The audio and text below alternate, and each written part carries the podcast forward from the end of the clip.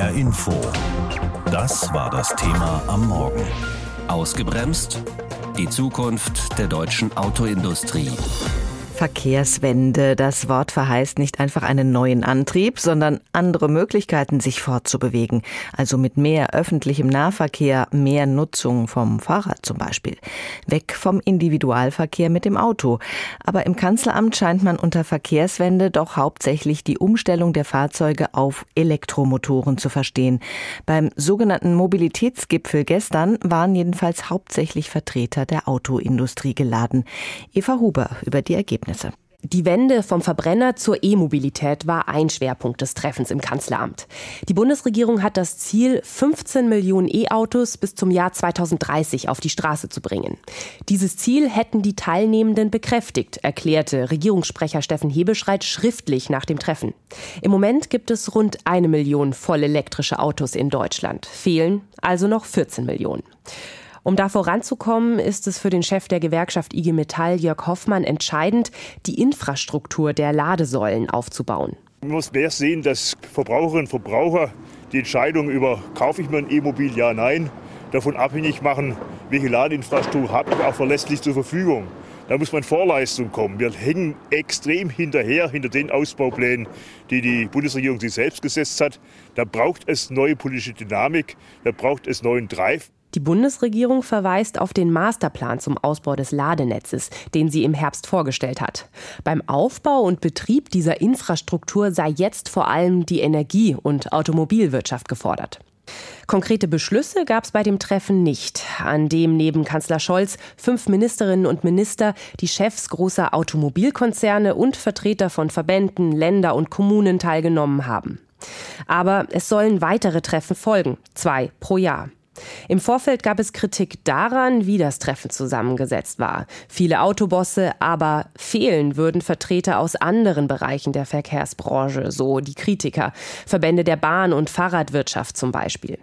Antje von Brok von der Umweltorganisation BUND, die beim Treffen dabei war, kritisiert den Fokus aufs Auto. Wir können nicht nur über den Antriebswechsel reden, wir müssen über eine Mobilitätswende reden, die alle in den Blick nimmt. Fußgänger, Radfahrer, Leute, die kein Auto besitzen oder sich auch keins leisten können oder wollen. Und äh, dann äh, kommen wir auch zu einer klimafreundlichen Mobilität. Das ist nämlich das große Ziel, warum die Bundesregierung jetzt regelmäßig zu diesen Treffen einlädt. Deutschland will bis 2045 klimaneutral werden. Ein großes Sorgenkind ist der Verkehrsbereich. Der verfehlt im Moment seine Klimaziele. Christian Hochfeld vom Think Tank Agora Verkehrswende fordert. Die Industrie braucht äh, Planungs- und Investitionssicherheit.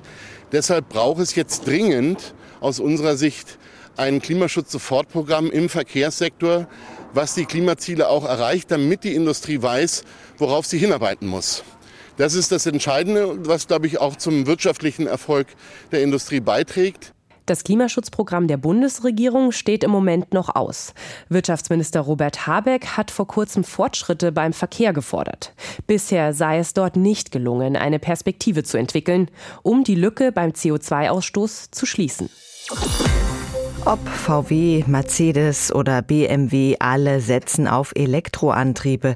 Doch es wird ungemütlich für die deutschen Autobauer. In diesem Jahr wird die Förderung von E-Autos deutlich zurückgefahren und viele Kunden überlegen sich zweimal, ob sie angesichts der hohen Inflation überhaupt ein neues Auto anschaffen können oder wollen. Heute stellt der Verband der Automobilindustrie seine Bilanz für das vergangene Jahr vor und gibt gleichzeitig einen Ausblick auf 2023. Darüber habe ich gesprochen mit Stefan Bratzel. Er ist Gründer und Direktor des Center of Automotive Management in Bergisch Gladbach. Ich habe ihn gefragt, die Fördertöpfe sind ja jetzt deutlich reduziert worden. Für Plug-in-Hybride zum Beispiel gibt es gar nichts mehr. Sehen Sie die Transformation hin zur E-Mobilität in Gefahr? Na, ich sehe die Transformation zur E-Mobilität nicht grundsätzlich äh, in Gefahr. Es wurden einerseits einige Regulationsfehler der Förderung beseitigt. Plug-in-Hybride der die hätte nicht einer Förderung bedarf. Äh, die Förderung ging fehl, äh, da diese Fahrzeuge ja gar nicht als Elektrofahrzeuge in der Mehrheit eingesetzt wurden, sondern quasi als Verbrenner gefahren wurden, aber dennoch eine generöse Förderung äh, bekommen haben. Die Reduzierung der Förderung für Elektro, für reine Elektrofahrzeuge ist zu rechtfertigen. Ich denke nicht, dass es einen deutlichen Rückgang geben wird. Rohstoffe werden knapper, Strom wird teurer. Das bedeutet, dass E-Autos und auch deren Nutzung teurer werden. Wer soll sich am Ende noch ein E-Auto überhaupt leisten können? Ja, das ist tatsächlich äh, kein kleines Problem. Wir müssen äh, sehen, dass Automobilität generell in den nächsten Jahren eher teurer als günstiger äh, zu heute werden wird. Aber auf der anderen Seite fehlen eben noch kleine Elektrofahrzeuge in kleineren Segmenten. Da gibt es nur ein sehr begrenztes Angebot. Bislang haben die Automobilhersteller eher große Fahrzeuge, insbesondere SUVs, neu in den Markt gebracht. Und ganz wichtiger Faktor des Preises des Elektrofahrzeugs ist ja die Batterie. Und äh, wir müssen uns auch daran gewöhnen, vielleicht etwas kleiner dimensionierte Batterien äh, künftig in den Fahrzeugen zu haben, die dann halt nur Reichweiten von 300 oder 350 Kilometer haben. Das reicht in der Regel für den Normalverkehr aber auch aus dass die E-Mobilität besonders gut eben für die kleinen Fahrzeuge funktioniert, die kleinen Stadtflitzer, das ist ja eigentlich äh, sehr absehbar. Haben die deutschen Autobauer diese Entwicklung einfach nicht sehen wollen? Ja, ich glaube, hier ist man nach dem Motto vorgegangen, dass äh, ja, man mit größeren Fahrzeugen eben mehr Marge erzielt und steigt jetzt erst schrittweise in äh, kleinere äh, Segmente ein. Und da muss tatsächlich schnell nachgebessert werden. Schnell geht aber in der Autoindustrie kaum etwas. Das heißt, wir müssen noch ein, zwei Jahre mindestens warten, bis viele kleine Elektrofahrzeuge auch von deutschen Herstellern äh, dann angeboten werden. Wie hm, beurteilen Sie den Ausblick ins neue Jahr? Die Kunden sind ja zurückhaltend beim Autokauf generell, nicht nur bei den E-Autos. Ja, wir muss sagen, wir haben natürlich jetzt eine große Teuerung, eben nicht nur bei den Fahrzeugpreisen, sondern die grundsätzlichen Lebenshaltungskosten sind massiv gestiegen. Wir werden vielleicht in eine Rezession in, im Jahr 2023 äh, jetzt äh, laufen und äh, das kann schon dazu führen, dass eben auch bei Autos eine gewisse Kaufzurückhaltung eben dann äh, sich einstellen wird. Wir müssen das noch abwarten. Im Moment gibt es ja, wenn man den letzten Monat äh, ja betrachtet, ein Riesenschwung und Boom nochmal bei rein Elektrofahrzeugen, auch um äh, die Prämie nochmal mitzunehmen. Ich glaube, das wird sich etwas abflachen äh, im äh, neuen Jahr, aber ich denke, äh, dass äh, die Nachfrage nach wie vor nicht so niedrig werden wird, wie der eine oder andere das vielleicht glaubt sagt Professor Dr. Stefan Bratzel vom Center of Automotive Management. Mit ihm habe ich über die Zukunft der deutschen Autoindustrie gesprochen. Vor allem Vertreter der Autoindustrie hatte Olaf Scholz zu einem Mobilitätsgipfel eingeladen. Das hatte für viel Kritik im Vorfeld gesorgt und dazu, dass es aus dem Kanzleramt dann hieß, das sei ein erstes Gespräch, weitere mit Vertretern anderer Bereiche würden folgen. Klar ist, die Autoindustrie ist stark gefordert, wenn es um Elektromobilität geht und hat bisher noch nicht so viel dafür getan, wie sie vielleicht gekonnt hätte. Das haben wir ja gerade von Professor Bratzel gehört. Was kam also raus beim Mobilitätsgipfel mit dem Kanzler? Hoher Anspruch, wenig Ertrag? HR Info. Meinung. Von Nadine Lindner. Gut, dass wir drüber geredet haben. Auf diese simple Formel lassen sich die wenigen Äußerungen, die es von Teilnehmern der Runde im Kanzleramt gibt, bringen. Das mag auch daran liegen, dass nur zwei Stunden für das Treffen angesetzt waren. Es war also absehbar, dass man die vielen komplexen Themen allenfalls streifen konnte als da wären. Die Umstellung auf Elektromobilität beraubt die deutsche Autoindustrie ihrer bisherigen Bestseller, den hochpreisigen Verbrennern. Und die Lieferketten für Chips für Halbleiter sind seit Monaten brüchig.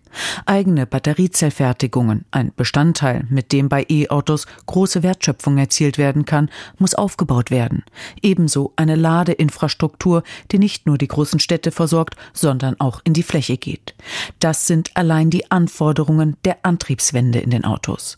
Der größere Rahmen und Ziel der Umweltorientierten ist die Verkehrswende. Das heißt Mobilität ohne eigenes Auto, sondern zu Fuß, mit dem Rad, mit Bus und Bahn. All das soll dazu führen, dass der Verkehrssektor endlich seinen Titel als Schlusslicht des Klimaschutzes los wird. Laut Klimaschutzgesetz müssen sich die CO2-Emissionen bis 2030 quasi halbieren im Vergleich zum Jahr 2019. Was ist jetzt also zu tun? Die Industrie muss ihren Teil tun. Das heißt, nicht nur hochpreisige E-Autos anbieten, sondern auch solche, die für alle erschwinglich sind. Sie muss in Batterie- und Recyclingtechniken investieren, selbst stärker beim Aufbau der Ladeinfrastruktur aktiv werden. Bei Benzintankstellen ist es ja auch nicht der Staat, der sie betreibt. Eine Milliarde Euro gab es schon im Jahr 2021 beim letzten Autogipfel unter Angela Merkel in einem Zukunftsfonds. Das Geld muss sinnvoll und transparent verwendet werden, denn es ist das Geld der Steuerzahler. Und die Bundesregierung? Der Mobilitätsgipfel kann nicht darüber hinwegtäuschen, dass die Ampel dringend ein paar Streitpunkte klären muss.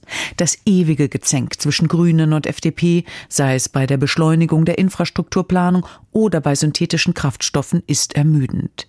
Hier rächt sich, dass einige Punkte im Koalitionsvertrag schwammig formuliert waren und jetzt Raum für Streit lassen. Die Kritik an FDP-Verkehrsminister Volker Wissing allerdings ist berechtigt. Nach über einem Jahr im Amt bleibt völlig schleierhaft, wie er die Klimaziele für den Verkehrssektor erreichen will. Stattdessen verwendet Wissing viel Zeit auf Nebendebatten wie den Einsatz von Atomstrom für E-Autos, die eher den Eindruck erwecken, dass sie die Grünen ärgern sollen, als wirklich zur Lösung beizutragen. Es ist jetzt auch an Bundeskanzler Olaf Scholz, hier stärker den Kurs vorzugeben. Er hat mit dem Slogan Klimakanzler für sich geworben. Dieses Versprechen muss er jetzt einlösen. Für die Energiewende braucht Deutschland viele Batterien. Damit die gebaut werden können, braucht es unter anderem Lithium, Kobalt und seltene Erden. Bisher ist Deutschland bei diesen Rohstoffen fast vollständig abhängig von Importen aus anderen Ländern, allen voran aus China. Das kritisiert der Verband der Automobilindustrie, der heute zu seiner Jahresauftaktpressekonferenz eingeladen hat. Die Bundesregierung arbeitet schon an einer neuen Rohstoffstrategie für Deutschland mehr Recycling, eine engere Zusammenarbeit mit Ländern, die als Wertepartner gelten und die Lagerung kritischer und strategischer Rohstoffe bei Unternehmen soll gefördert und notfalls staatlich etabliert werden. Außerdem ist es möglich, bestimmte Batterierohstoffe in Deutschland und Europa abzubauen.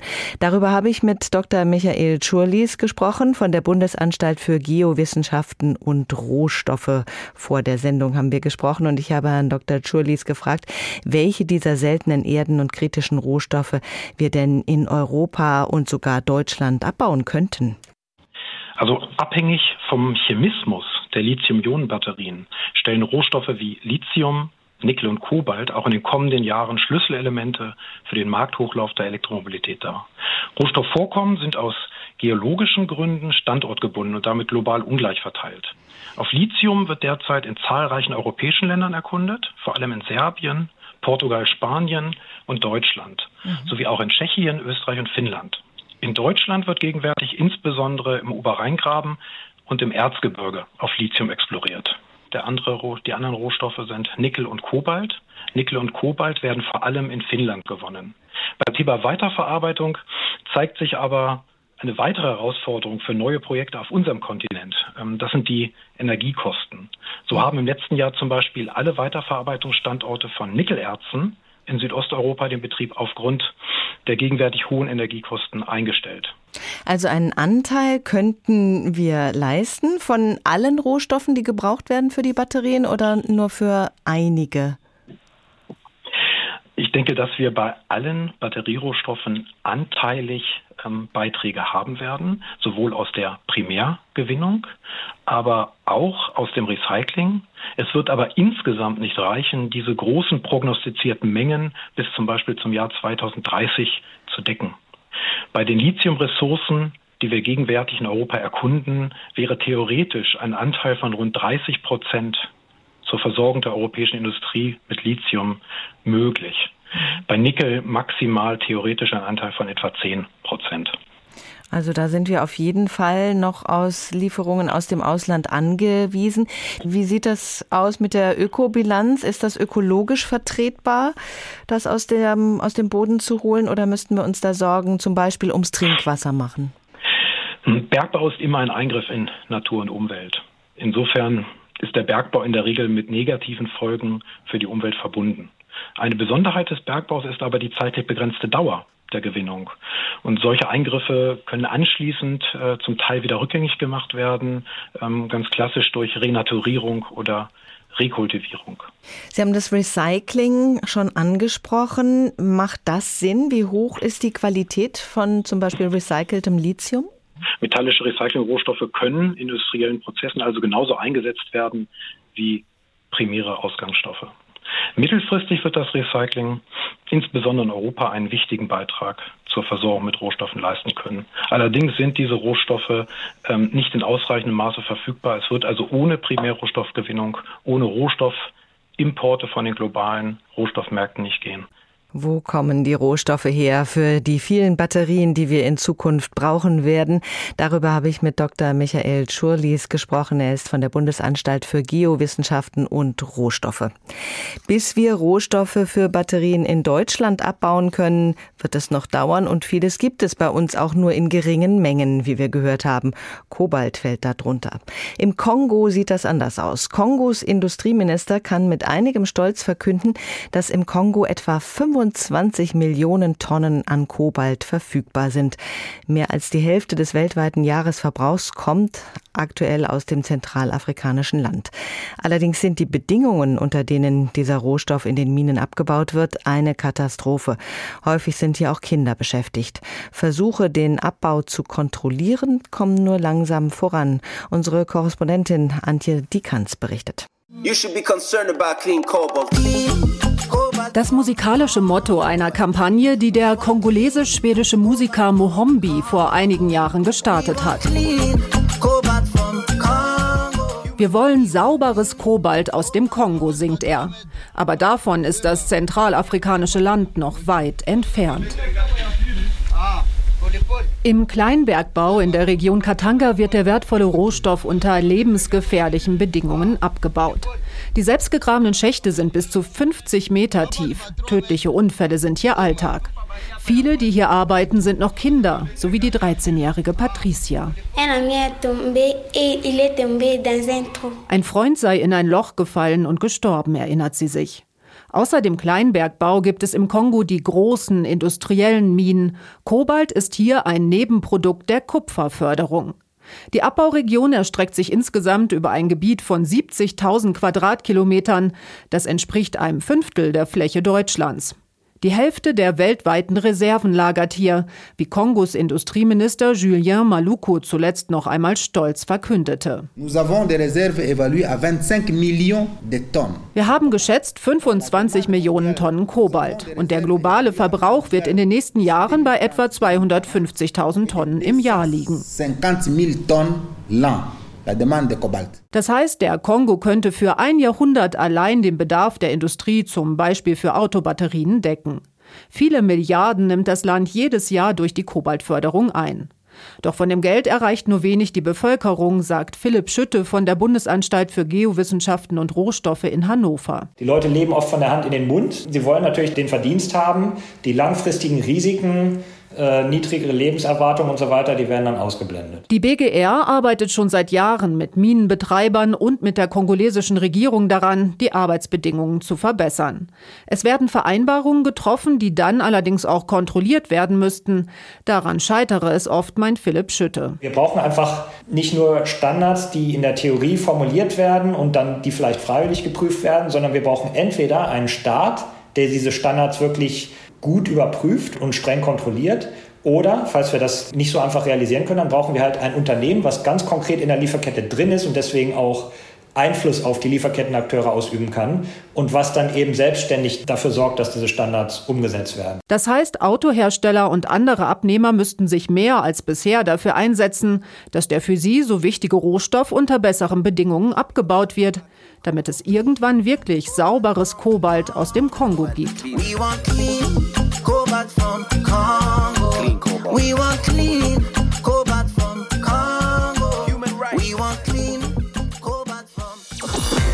Wir sind also mittendrin in einem Veränderungsprozess im Autoland Deutschland. Die Autoindustrie stellt sich um, muss sich umstellen. Aus Verbrennern werden Elektroautos. Das bedeutet nicht nur einfach eine Batterie und einen Elektromotor zu verbauen, die ganze Lieferkette ändert sich. Einige Rohstoffe werden in Zukunft eine deutlich wichtigere Rolle spielen. Und häufig kommen diese Rohstoffe aus Afrika oder Südamerika. Ganz neue Abhängigkeiten entstehen und ein Ringen um den Zugang Zugang zu diesen Rohstoffen und Vorprodukten. Roman Warschauer berichtet. Cathode, Anode, Electrolyte. Kathode, Anode, Elektrolyt, alles beginnt mit Rohmaterialien, Abbau und Verarbeitung. Diese Industrie gibt es in der Größenordnung noch gar nicht. So erklärt Jörg Teichmann, Leiter Einkauf bei der Volkswagen Batterietochter PowerCo, die Herausforderung, vor der das Unternehmen steht. Volkswagen bzw. PowerCo baut in Salzgitter eine eigene Batteriefabrik. Perspektivisch will der Konzern alleine in Europa sieben dieser Fabriken betreiben. Für Batterien oder Elektromotoren werden ganz andere Rohstoffe benötigt als für klassische Autos mit Benzin- oder Dieselmotoren. Erik Heimann, Auto- und Rohstoffexperte bei der Deutschen Bank, sieht deswegen perspektivisch eine steigende Nachfrage nach bestimmten Rohstoffen. Das gilt für Kupfer, für Kobalt, für Lithium, für Graphit und andere Rohstoffe. All diese Materialien werden eine größere Rolle in Elektroautos spielen. Und da wird global die Nachfrage steigen. Noch erkennt Heimann keinen akuten Mangel, aber wenn immer mehr Elektroautos produziert werden und gleichzeitig für Windräder, Batteriespeicher und Solaranlagen ähnliche Rohstoffe benötigt werden, könnte es in Zukunft eng werden. Was können die Unternehmen da tun? Heimann sagt, die Hersteller müssten die gesamte Wertschöpfungskette betrachten, von der Mine bis zu den Zulieferern. Und eine Möglichkeit für die Autoindustrie könnte natürlich sein, auf dieser Wertschöpfungskette weiter nach oben zu rutschen. Also früher zu versuchen, an entsprechende Materialien, Rohstoffe, Batterien, Elektromotoren und so weiter ranzukommen. Und genau das machen die Konzerne, wie zum Beispiel VW mit seiner Zellfabrik in Salzgitter. Selbst die Batterien entwickeln und bauen, statt sie etwa von asiatischen Zulieferern zu kaufen. Die vertikale Integration der Lieferkette heißt sowas dann im Fachjargon. Auch der Opel-Mutterkonzern Stellantis versucht Vorprodukte selbst zu produzieren oder über Kooperationen den Zugriff auf Materialien und Rohstoffe zu sichern. Stellantis Deutschland-Sprecher Nico Schmidt. Ein Beispiel ist unsere Zusammenarbeit mit Vulcan Energy, einem Unternehmen, an dem wir uns mittlerweile auch beteiligt haben. Vulcan Energy produziert im Oberrheingraben geothermische Energie und Lithiumhydroxid ohne fossile Brennstoffe und somit eben auch ohne Kohlenstoffemissionen. Das so gewonnene Lithium kann dann etwa für die Batterieproduktion eingesetzt werden. Opel will bis 2028 in Europa rein elektrisch werden und dafür sollen die Batterien auch möglichst selbst gebaut werden. So bauen wir im Standort Kaiserslautern im Rahmen des Joint Ventures ACC eine echte Gigafactory für Batteriezellen auf, um uns unabhängiger von Lieferanten aus Asien aufzustellen. Die Produktion in Kaiserslautern wird 2025 starten. Kooperationen, Lieferabkommen, eigene Produktionsanlagen, damit wollen sich die Autohersteller die Versorgung in Zukunft sichern. Doch auch die Politik sei gefragt, sagt Deutsche Bank-Experte Erik Heimann. Deutschland und die EU sollten mit Ländern, die über Rohstoffvorkommen verfügen, auch Abkommen abschließen, langfristige Lieferverträge vielleicht auch dort schon direkt die erste Verarbeitung solcher Metalle vorantreiben. Dann entsteht vor Ort Wertschöpfung, dann entstehen vor Ort Arbeitsplätze und man reduziert auch die Abhängigkeit von China. Gerade bei den ersten Zwischenprodukten auf dem Weg zum Elektroauto sei China derzeit weltweit dominant. HR Info. Das Thema. Wer es hört, hat mehr zu sagen.